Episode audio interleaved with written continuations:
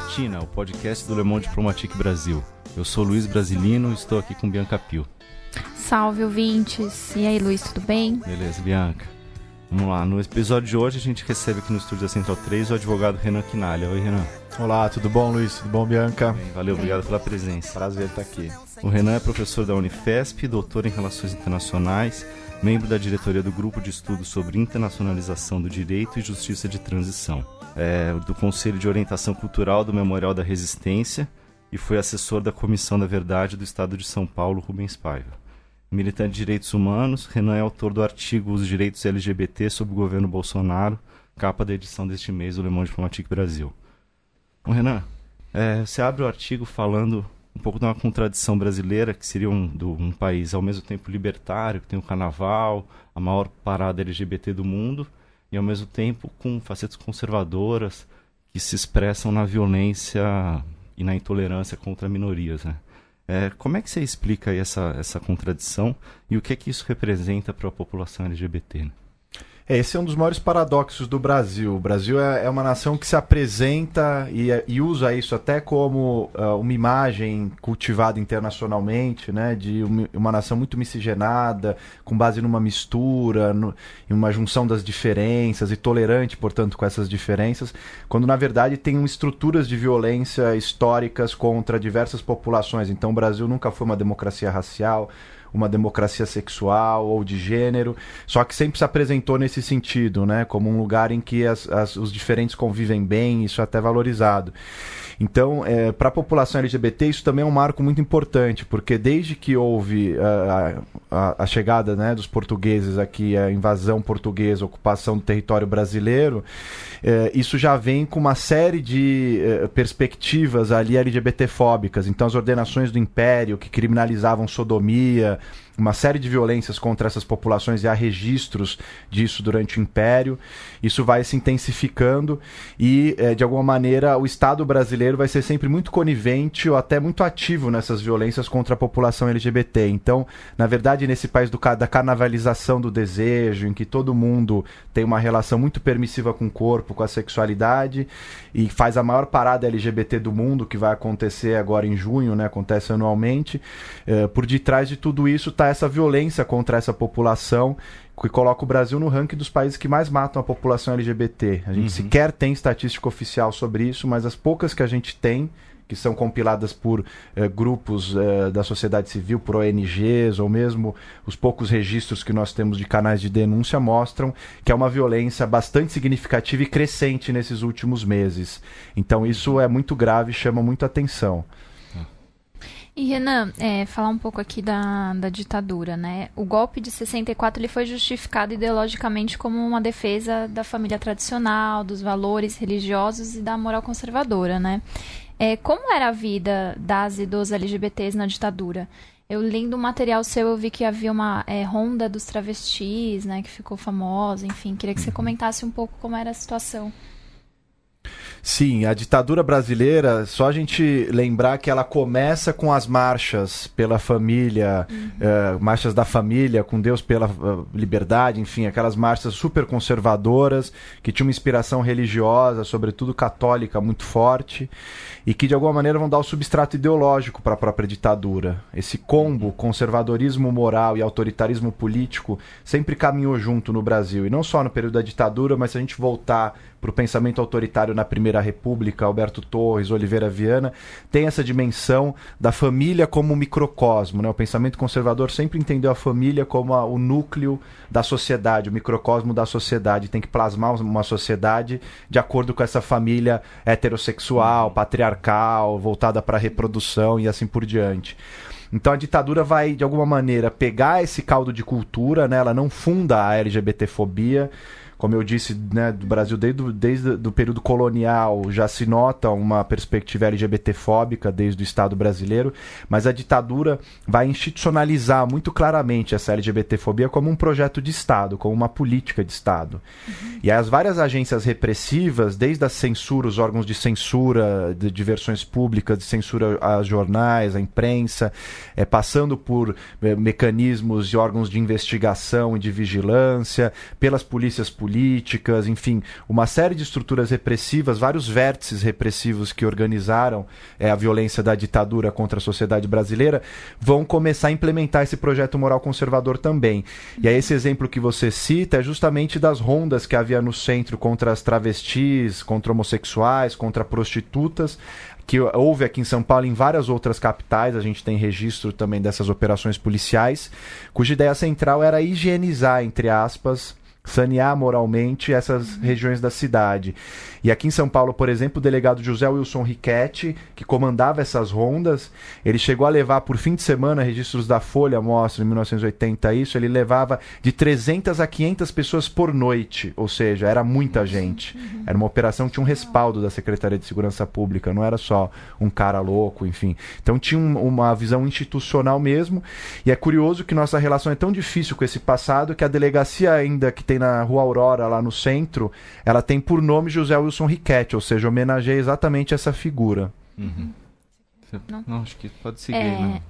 É, a primeira parada, né, entre aspas, porque ainda não tinha esse nome, né, a primeira parada LGBT foi em junho de 1980, né, justamente nessa época que você está relatando, né, e foi exatamente contra a violência policial, né, que então queria que você falasse um pouco como que se articulava também a resistência da comunidade LGBT nessa época, né?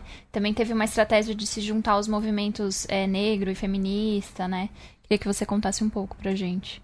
Exato, esse período da ditadura é curioso porque também tem essa aparente contradição, né? Justamente no período da ditadura é que as lutas e esse movimento homossexual vão emergir de modo mais claro. Uhum. É evidente que havia lutas anteriores e resistências, as pessoas de alguma maneira é, brigavam para poder viver seus desejos, suas identidades de maneira livre, mas uma ação mais organizada, no sentido do que a gente chama de um movimento social, uhum. é, né, mas no sentido sociológico, isso vem no fim do, da década de 70, quando começa um período de liberalização da ditadura, né, aquela agenda de abertura que vem primeiro desde o próprio regime, já no governo Geisel, e que vai se intensificar na década de 70 com as lutas dos movimentos sociais que ficaram represados durante o período anterior vai fazendo com que vai se esse espaço né, da participação política, da organização da sociedade vai, vão se abrindo cada vez mais e é, o movimento homossexual emerge em 1978, como se chamava na época, não tinha sigla LGBT, então era o movimento homossexual brasileiro, junto com o movimento negro, que também em 78 se organiza no movimento negro unificado, que vai ser um uhum. grupo de referência até hoje, é um grupo de referência para o movimento negro, e o movimento feminista veio até um pouco antes abrindo caminho, em 1975 já uh, as as feministas já vinham questionando esses papéis de gênero organizadas em jornais como Brasil Mulher, Nós Mulheres, enfim. Então, é um momento de organização dessas várias lutas, assim como das lutas sindicais, né, as grandes greves do ABC do fim da década de 70, das lutas do movimento estudantil. Esse é um período pulsante mesmo de organização que aproveita esse momento do declínio, da exaustão da ditadura, um projeto que já não conseguia de autoritarismo dar conta da realidade, era o fim do milagre econômico, né, uma crise que se abatia também a, a, sobre a ditadura. Então isso faz com que esses grupos consigam se organizar mais. E é interessante porque são os grupos que se organizam numa luta já interseccional, que é um conceito que depois vai ser muito trabalhado na academia, uhum. mas essa interseccionalidade, que seria o cruzamento dessas identidades e dessas lutas, sobretudo, uhum. né, entre movimento negro, movimento feminista, movimento homossexual, nesse momento vai ser bastante marcante.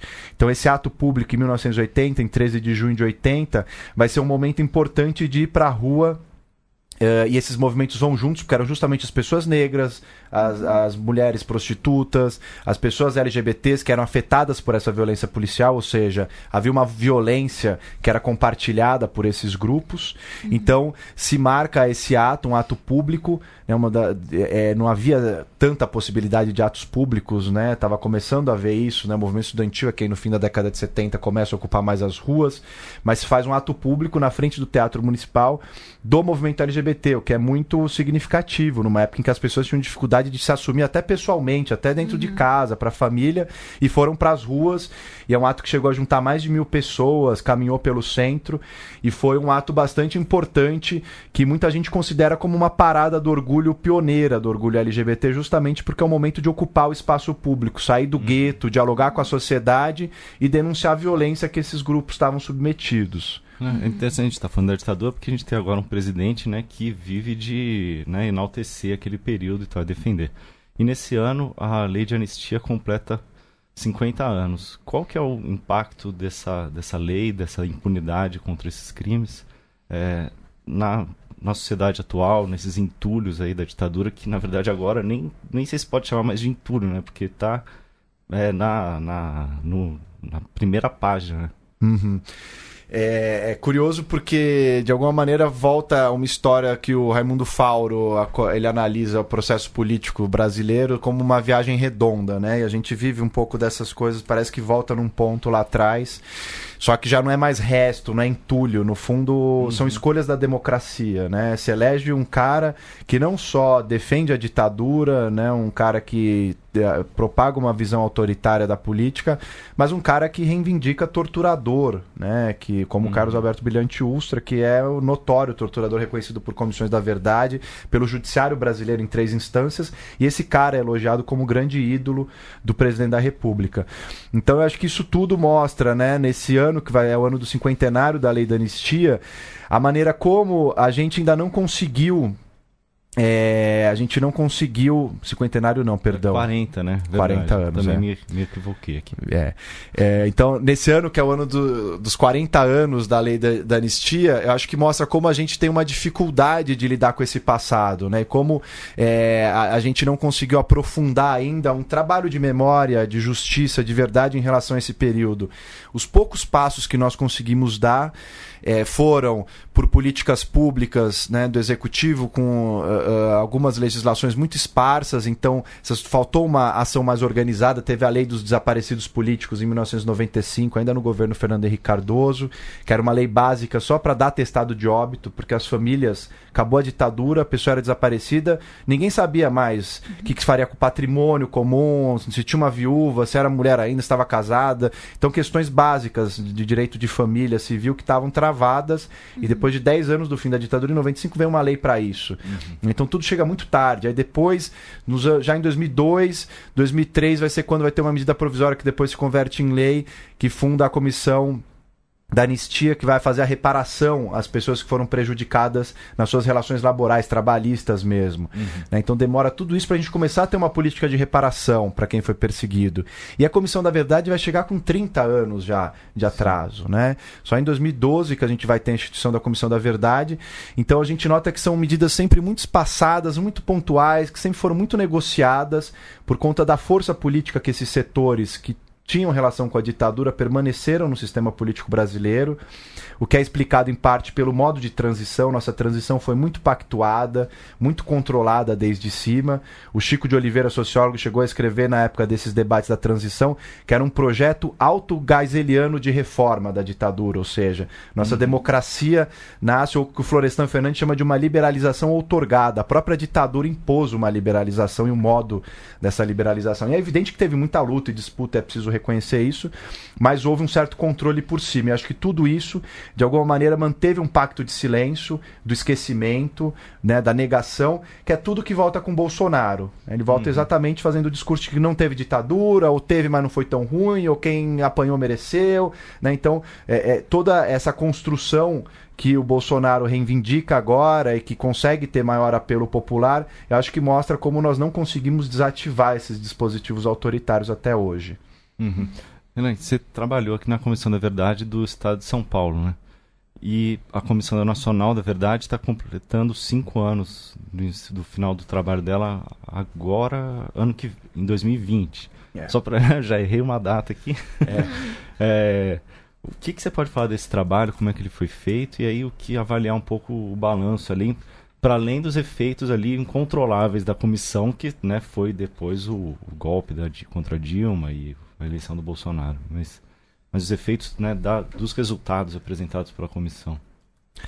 Acho que as comissões Pelas da comissões. É, as comissões da verdade no Brasil foram um processo muito interessante de participação política, de abertura de canais oficiais do Estado para essas narrativas sobre a ditadura, né, para que os familiares de desaparecidos, ex-presos, vítimas que foram atingidas pela ditadura pudessem falar, pudessem ser escutadas.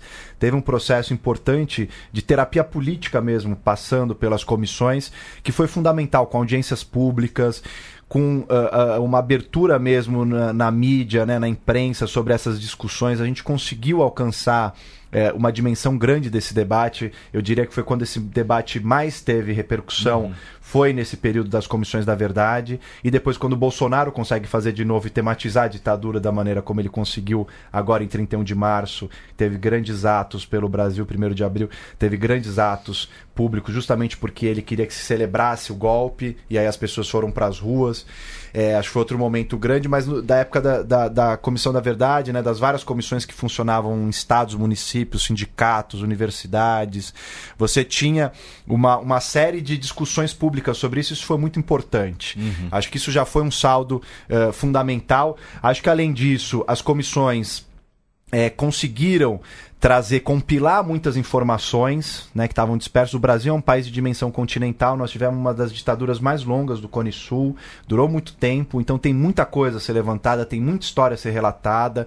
Né, então se visibilizaram grupos que estavam eh, esquecidos ou invisibilizados no trabalho de memória, inclusive pelos próprios, pelas próprias vítimas. Né, então a questão da repressão contra as mulheres, contra as pessoas negras, nas favelas, os processos de remoção nas favelas, carioca, sobretudo. É, a questão da população LGBT, indígenas, camponeses, enfim, são grupos que eram muito menos eh, considerados nas políticas públicas, não se falava, mesmo nos trabalhos acadêmicos, e as comissões conseguiram, de alguma maneira, ampliar esse conceito de vítima. Uhum. Então, que foi outra contribuição fundamental. Agora, me parece que foi quando a comissão estava acertando o ponto, as comissões estavam conseguindo trabalhar bem e, de fato, tendo embates importantes com as Forças Armadas e outros grupos que ainda são uh, saudosistas da ditadura. Aí, nesse momento, faltou capital político para as comissões. Porque a conjuntura política já estava muito ruim no país, a crise econômica no governo Dilma já foi uma reeleição complicada, né? a eleição foi uhum. muito dividida, o país já estava muito polarizado, tinha tido junho de 2013, o governo não estava conseguindo responder bem a isso. E acho que tudo isso faz com que, quando há tensões claras da Comissão Nacional da Verdade com as Forças Armadas, ao invés do governo bancar politicamente a Comissão da Verdade, que estava acoplada diretamente à Casa Civil, o governo retrocede e não banca publicamente. Então foram várias tensões da Comissão da Verdade com o Ministério da Defesa, com o Ministério das Relações Exteriores, e o que o governo faz é arbitrar em favor desses grupos e não da Comissão da Verdade. E acho que isso retira capital político da comissão e faz com que a gente tenha esse caso único que é de um país que faz uma comissão da verdade, já teve mais de 40 no mundo comissões da uhum. verdade, não é uma jabuticaba brasileira, né? um modo de lidar com violações que é bastante usado no direito internacional. E aí você tem uma comissão da verdade cujo objetivo primordial é evitar um golpe, um retrocesso autoritário, e a gente, a comissão, enfim, em 2015 uhum. entrega o relatório e o golpe acontece em 2016, no começo, em abril, já 2016, contra a presidenta Dilma. Então, acho que é muito sintomático que tenha se dado dessa forma, né? E ali vem um golpe em 2016, um, uma, um, uma escalada é, de degradação institucional e culmina com a, com a eleição em 2018 do próprio Bolsonaro com um discurso de defesa da ditadura, dos torturadores e assim por diante. Uhum. Uhum. E ele venceu também muito com um discurso de ódio, né? De, inclusive contra a comunidade LGBT, enfim, tem várias falas deles que ficaram dele que ficou conhecida, né? E, e, esse ódio que foi disseminado a partir das eleições, ele refletiu em mais violência no cotidiano das pessoas LGBTs, né? Tem alguns dados sido divulgados que teve um aumento é, de denúncias de violências, enfim, ataques verbais e, e violências físicas. Então, eu queria que você comentasse também essa, esse aumento da violência, é, o quanto esse discurso legitima essa violência que essas pessoas já sofriam, mas teve um aumento. É, a gente tem notado, e isso tanto de um ponto de vista de impressão pessoal, né? Eu circulo muito né, né, em discussões sobre a questão LGBT e conversar com coletivos, com grupos. Então, tanto do ponto de vista de impressão pessoal, como de dados que a gente tem disponíveis, pesquisas com base em dados da Secretaria de Segurança Pública, né, outros canais de denúncia também, é, a gente tem notado que há um aumento da violência significativo nos últimos meses. Uhum. Apesar dessa dificuldade da gente detectar a violência por não ter um índice de monitoramento oficial. Então não uhum. se sabe muito bem como é, é, é, é uma precariedade desses dados, mas mesmo por detrás dessa precariedade, o que a gente vai tendo de série histórica e de evolução é de mais denúncias, mais, uh, uh, enfim, visibilização da violência mesmo o que mostra que esse discurso que foi muito cultivado durante as eleições, né, esse discurso de ódio é, que se pautou né, com uma série de fake news, de um lado, como o kit uhum. gay, a própria mamadeira de piroca, enfim, construções completamente é, lunáticas que, de coisas que nunca existiram, mas que tiveram um efeito político muito concreto nas eleições. Uhum junto com esses discursos de ódio mesmo, de desqualificação, né? Então, es es escolher o grupo LGBT como um bode expiatório, né? Porque ameaça a família, ameaça a sociedade, querem privilégios, né? E, e recuperar uma certa hegemonia do homem branco, heterossexual, proprietário, cisgênero, né? Que parece ser atacada pelos grupos ditos identitários. Então, tudo isso eu acho que alimentou muito. É, é, foi instrumentalizado né, pela campanha do Bolsonaro e teve um efeito rebote muito grande na violência, né? Porque mobiliza e autoriza, desde um discurso do presidente, né, desde o lugar do, da mais alta referência política de legitimidade na sociedade, você está autorizando essas violências. Se o presidente está dizendo que essas pessoas só querem privilégios, que elas não devem ser tratadas igualmente em relação às outras, que essas pessoas são uma ameaça, é evidente que as pessoas vão se sentir muito mais à vontade para praticar as violências. E isso, é, o Brasil sempre foi uma, uma, uma, sociedade estruturalmente violenta e a luta dos grupos vulneráveis sempre foi, de alguma maneira, isolar de, um, de algum modo ou neutralizar esse impulso de violência que marca a sociedade brasileira e as relações sempre muito hierárquicas e muito desiguais. Então, digamos que essa casca muito frágil aí de, de neutralizar essas violências se quebra nesse momento porque você tem uma autorização institucional. Fica parecendo que está permitido porque não vai ter uh, nenhum tipo de retaliação, de sanção, né? Uma total impunidade e acho que o governo faz isso uh, de modo muito claro e desqualifica o debate público. Então uhum. também acho que isso é um retrocesso. A gente estava discutindo, né, nessas décadas de lutas do movimento LGBT, discutindo como garantir mais direitos de modo mais efetivo, né, mais políticas públicas, como aperfeiçoar essas políticas, e de repente se retrocede discutindo uma série de fake news de coisas que nunca existiram, como o kit gay, uhum. né, e, e, aí o, o, debate muda de foco, e isso já é um retrocesso por si só, né. Bueno, e por que, que você acha que esse discurso aí gera tantos dividendos eleitorais, né? Eu acho que tem várias razões. Eu acho que uma razão é que há um conservadorismo atávico na sociedade brasileira, por ser uma sociedade profundamente desigual, uma sociedade.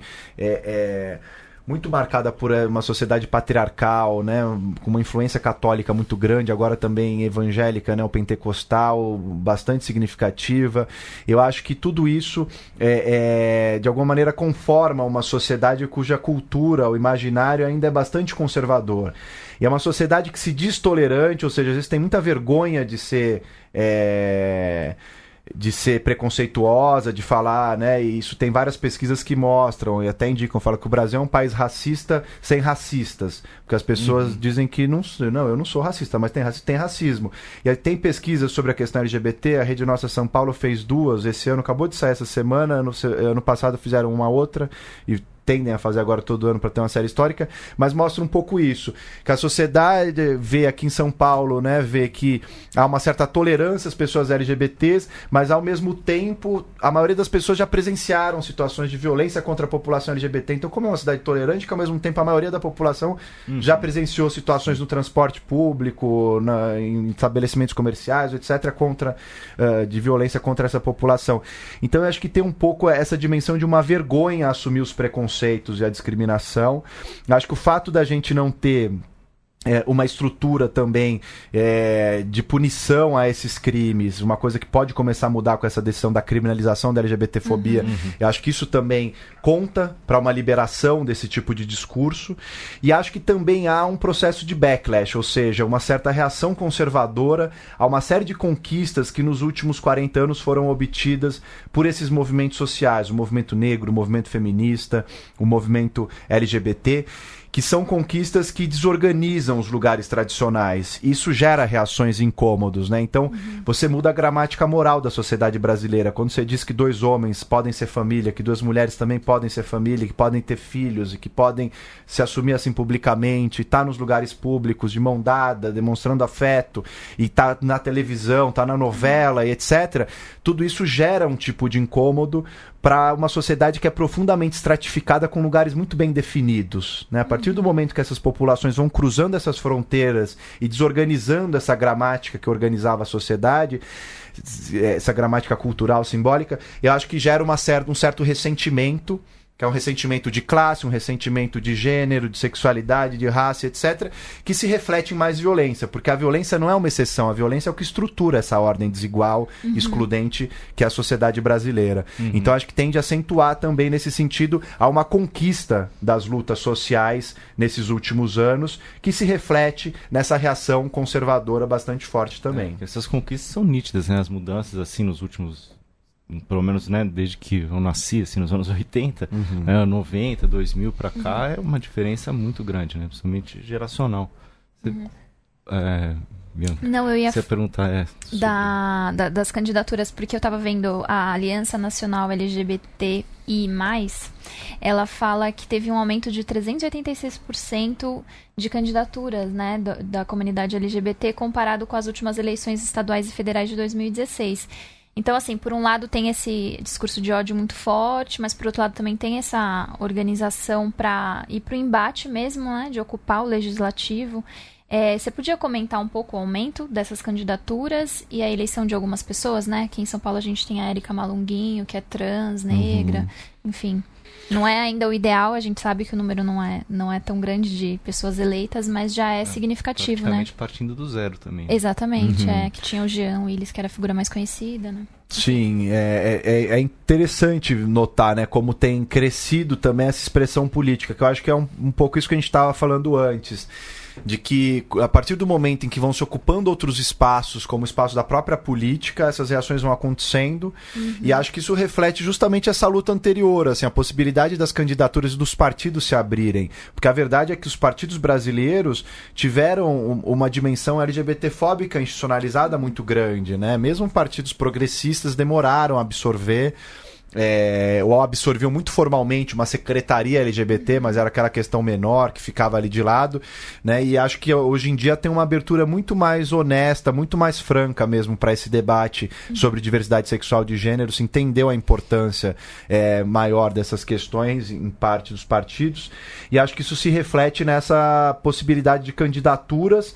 Ainda são poucas as que conseguem de fato chegar, porque o sistema partidário brasileiro ainda é muito verticalizado né? Ainda a questão de dinheiro de campanha é muito de, de, é de, é uma questão que define muito ainda. Mas eu já eu acho que isso é uma conquista importantíssima, né? Acho que nessas eleições que a gente teve em 2018, apesar da eleição presidencial ter sido né, catastrófica com a eleição do Bolsonaro, eu acho que ao mesmo tempo você tem capilarizado uma série de candidaturas que expressam processos políticos também de construção, de diálogos, de setores que estão se organizando, né? Porque a uhum. candidatura em geral não cai do céu, são pessoas que de alguma maneira vão construindo relações políticas que depois desembocam, se expressam numa candidatura.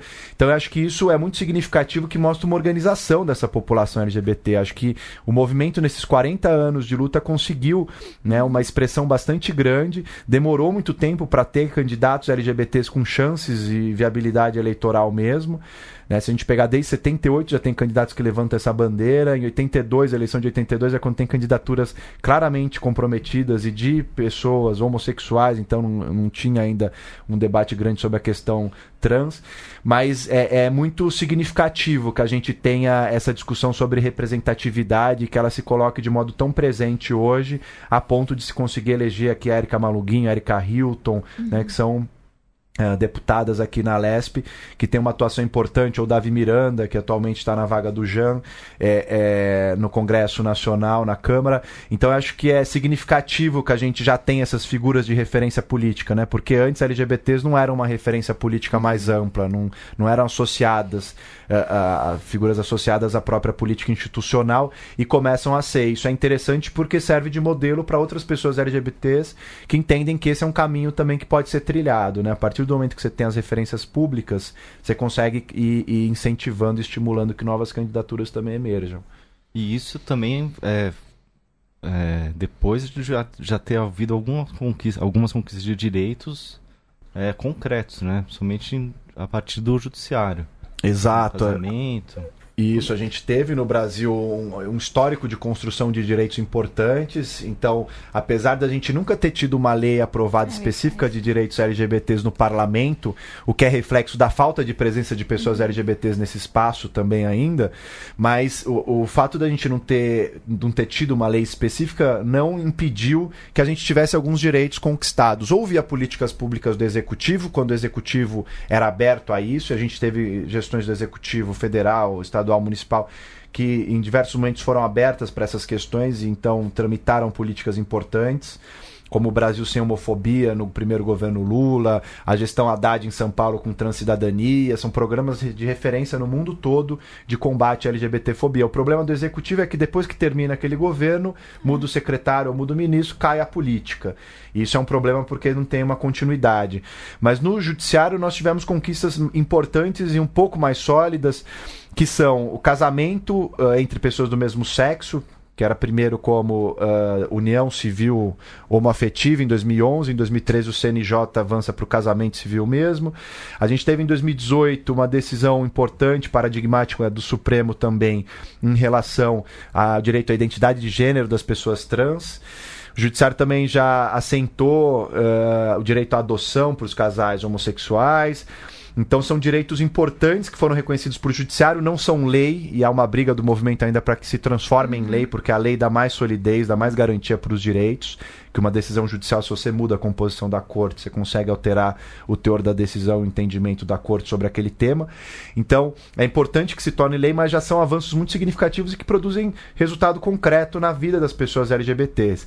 E recentemente nós tivemos também no Supremo é, o julgamento da criminalização da LGBTfobia, que foi um avanço fundamental é, do ponto de vista do combate à violência, apesar de todos os problemas e críticas que eu pessoalmente tenho ao direito penal e à criminalização como estratégia. Uhum. Eu acho que nesse momento foi muito importante que isso acontecesse sob o governo Bolsonaro. foi muito trabalhada, né, pelos setores conservadores, né? Exato. Havia uma, uma, uma tentativa de minar isso, dizendo que, na verdade, a criminalização era para retirar a liberdade religiosa, a liberdade de expressão, quando não se trata disso. Né? Na verdade, você tem uma lei já de racismo de 1989 que é, se discutia aí a possibilidade de enquadramento da LGBTfobia como uma espécie do racismo social, que o Supremo já tinha adotado num caso chamado caso Elvanger 15 anos atrás. Então não é um entendimento novo, essa ideia de racismo social, que é a inferiorização de um grupo em relação a outro, e o que se pedia nessas, nessas ações é o reconhecimento, primeiro, da demora do legislativo, do atraso dele em legislar sobre o tema, Afinal, se a Constituição veda qualquer tipo de discriminação e ela consagra o princípio da igualdade, então a população LGBT está protegida e o Supremo já reconheceu isso. É, então, se ela está protegida, o legislativo deveria ter adotado é, legislado, porque a Constituição não é uma carta de recomendações, de sugestões, ela uhum. é uma ordem normativa, ela estabelece obrigações para o legislador. Então, ele deveria ter legislado para proteger esse grupo vulnerável, essa população. Nunca fez, desde 1988, nunca fez uma única lei, como a gente falou antes.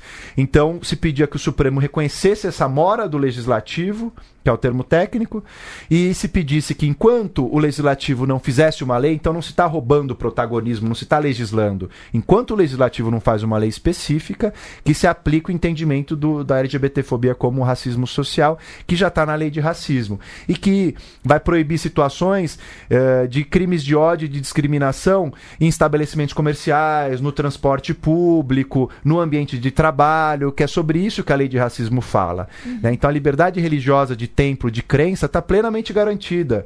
Pode-se ter o entendimento moral que se quiser sobre a homossexualidade, sobre a transexualidade. O que não se pode é propagar discurso de ódio, nem mesmo igreja, porque discurso de ódio é vedado pela Constituição e, e qualquer ambiente. A Constituição se aplica dentro da igreja, no país inteiro, dentro da casa de cada um, dentro da empresa e assim por diante. Né? Então, é, é, isso que se decidiu nesse processo. É interessante falar o que é discurso de ódio, né? Não é.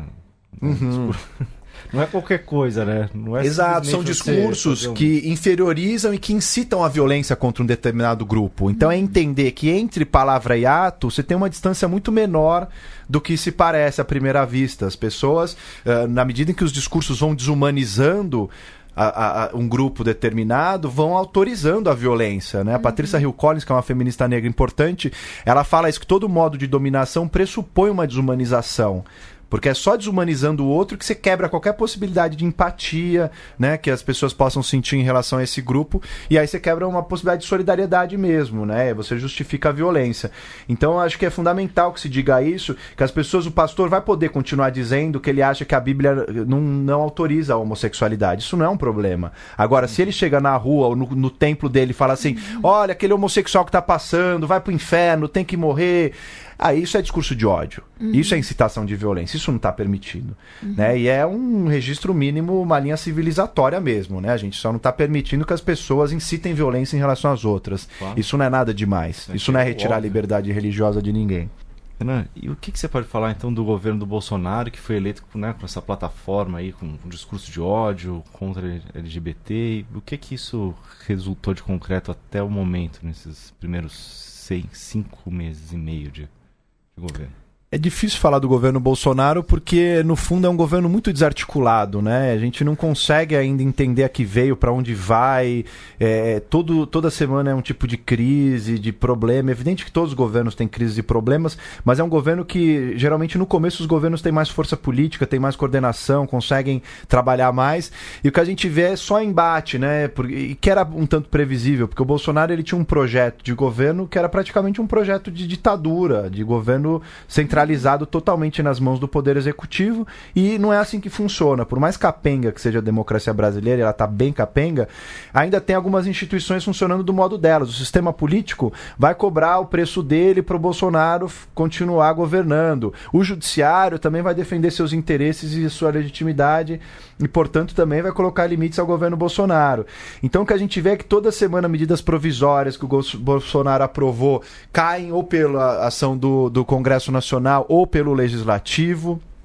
É uma coisa que acontece muito com Trump também, que não tem uma maioria, é, é, e é um modo desse governo, desse novo autoritarismo, né, dessa nova direita no mundo, que é tentar governar para fora das instituições, né, um uhum. estilo de, de, tentativa de dialogar direto com a população, né, que alguns vão chamar de um certo populismo de direita aí. Então se tenta fazer isso, o Trump lá com essas executive orders dele também, que são as medidas provisórias, tenta furar o bloqueio do legislativo, porque ele não tem maioria numa das, das casas. Bolsonaro a mesma coisa, não tem uma maioria no legislativo, tenta governar por medida provisória, mas vai levando uma série de invertidas. Então, do ponto de vista dos direitos LGBTs, o que, que a gente vê? Que o pior na minha opinião, está feito. A eleição do Bolsonaro já é o pior que podia acontecer para essa população, porque empodera, legitima esses discursos de ódio desde da, da, do lugar da presidência. É, agora, do ponto de vista concreto, esse governo ainda tem muita dificuldade, até nas questões de, é, que são mais uh, sensíveis, porque são prerrogativas do executivo, né, as políticas públicas, de implementar ou não implementar, terminar a política no meio. É, ainda há muito pouca coisa acontecendo. É, então a gente teve sim alguma uma reestruturação no começo do governo, né? Logo no, no primeiro uh, dia de governo, uma reestruturação que foi publicada que acabava com um departamento específico para cuidar das políticas LGBTs. É, e aí ela foi acoplada numa Secretaria Nacional de Proteção, então tira a especificidade, era uma demanda antiga do movimento, né? Que não é só uma, uma, um fetiche administrativo, mas é importante ter uma pasta, pessoas responsáveis que cuidem do monitoramento da política, concebam novas políticas e, e vão uh, uh, fazendo avançar esse trabalho. Então isso de, deixa de ter. Uh, também mais recentemente, umas duas, três semanas atrás, teve eh, a notícia de que o departamento de AIDS no Ministério da Saúde também foi acoplado numa outra estrutura e desmontado. Isso também pode implicar e o próprio ministro da Saúde já tinha dado declarações né, no sentido de moralizar o HIV-AIDS, uhum. que era um debate muito forte nos anos 80, de estigmatização da população LGBT e das pessoas eh, vivendo com HIV-AIDS. Então ali também tem uma tendência a ter um retrocesso muito significativo, é, mas ainda não se dá para ver concretamente essas questões uh, uh, uh, produzindo resultados, né? Acho que o governo ainda está muito perdido, discussões de reforma da Previdência, o governo com a dificuldade de aprovar, é, enfim, acho que ainda não consegue mostrar muita força. Agora com a criminalização da LGBTfobia, que é uma coisa interessantíssima, que é uma reivindicação da primeira hora do movimento LGBT brasileiro uhum. e que uhum. se conseguiu a conquista da criminalização sob o governo Bolsonaro. Evidente que pelo judiciário, mas o judiciário decidiu politicamente agora julgar essa ação e fazer esse, é, esse direito da criminalização da LGBTfobia. Então eu acho que é, ainda está cedo para a gente entender qual vai ser a capacidade desse governo de desorganizar e atacar esses direitos LGBTs. Bom, então, Renan, para a gente terminar, eu queria aproveitar aqui tua presença, né, professor de Direito, queria te perguntar sobre a Vaza Jato. Como é que você está enxergando esse caso aí? Esse caso tem animado as últimas semanas, enfim, as discussões políticas todas. É, mas eu, eu vejo com uma preocupação muito grande, né? Apesar de, em alguma maneira, é, isso confirmar análises que muitas pessoas iam fazendo, eu próprio escrevi sobre isso é, nesses últimos três anos, de como havia vários abusos, excessos e ilegalidades muito flagrantes na, no processo da Lava Jato e no, né, nos processos que for, resultaram dessa operação de investigação, é, agora estão confirmadas por esses áudios. É evidente que há um direito de defesa que precisa ser assegurado, precisa se entender exatamente, mas é, tem saído aos poucos essas, essas revelações, mas a, as poucas coisas que já dá para ver demonstram claramente um tipo de colaboração muito perigosa e, e, e, bastante grave entre poder judiciário e órgão investigador. O modelo judicial brasileiro do processo penal é um modelo acusatório em que o juiz ele não é um instrutor, ele não produz prova, o juiz não vai uhum. atrás das provas,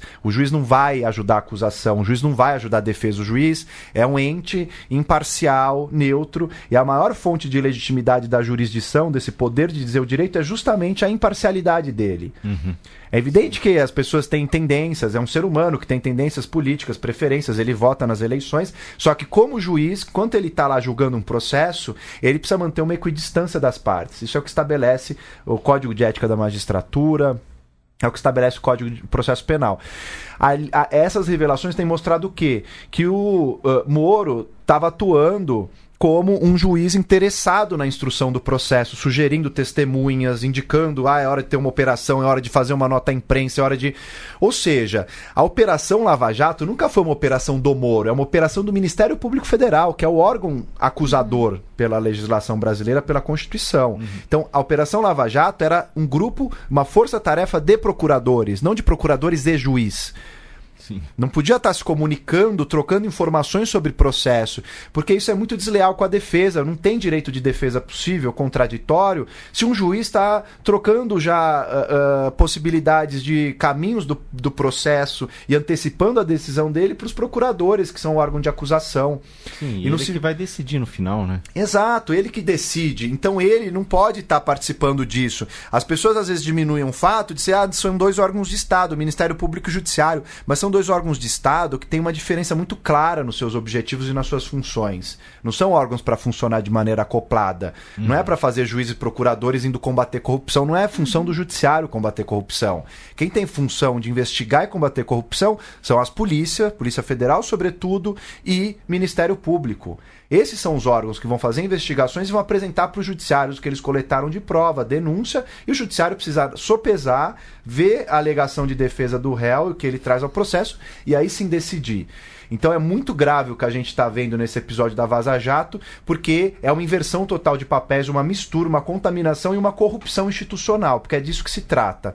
E não vai se combater corrupção no Brasil, que precisa combater Corrupção é um problema nacional, sempre foi, não é de ontem, né? É uma coisa estrutural também na política brasileira. Precisa combater, precisa, mas não vai ser através desse tipo de mistura e de corrupção institucional, porque isso só agrava o quadro. Você retira os direitos e garantias fundamentais, você eh, torna a atuação desses órgãos cada vez mais ambíguas e você não consegue, de fato, consolidar uma cultura democrática de respeito a direitos e que, portanto, repele a corrupção. Uhum. Tá bem. Vamos esperar as cenas dos próximos capítulos, né? É, deve vir várias ainda. Renan, muitíssimo obrigado. Valeu pela presença. Valeu, foi um prazer estar com vocês. Bianca, até mais. Valeu, Luiz. Renan, brigadão. Foi ótimo trocar ideia com você.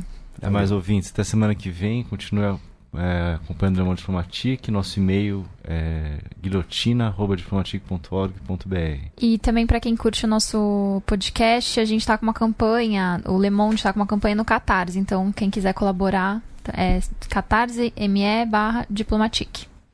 Até mais. Até semana que vem.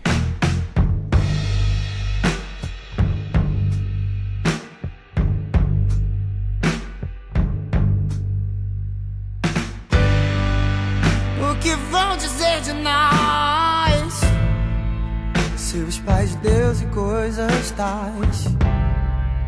Quando virem rumores do nosso amor. Baby, eu já cansei de me esconder entre olhares sussurros com você. Somos dois homens e nada mais. Eles não vão vencer, baby, nada de ser em vão. Antes dessa noite acabar, dance comigo a nossa canção.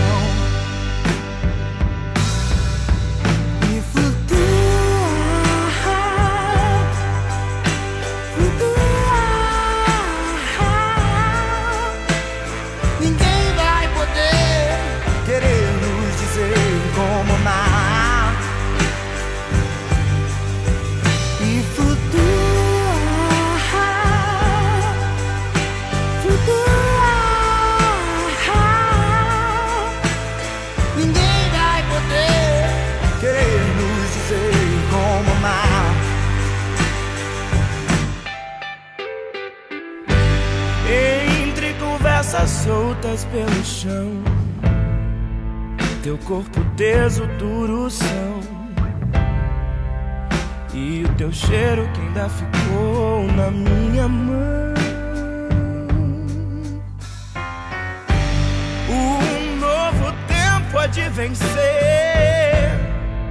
Pra que a gente possa florescer. E baby, amar, amar sem temer. Eles não vão vencer, baby, nada de ser em vão. Antes dessa noite acabar, baby, escute, é a nossa canção.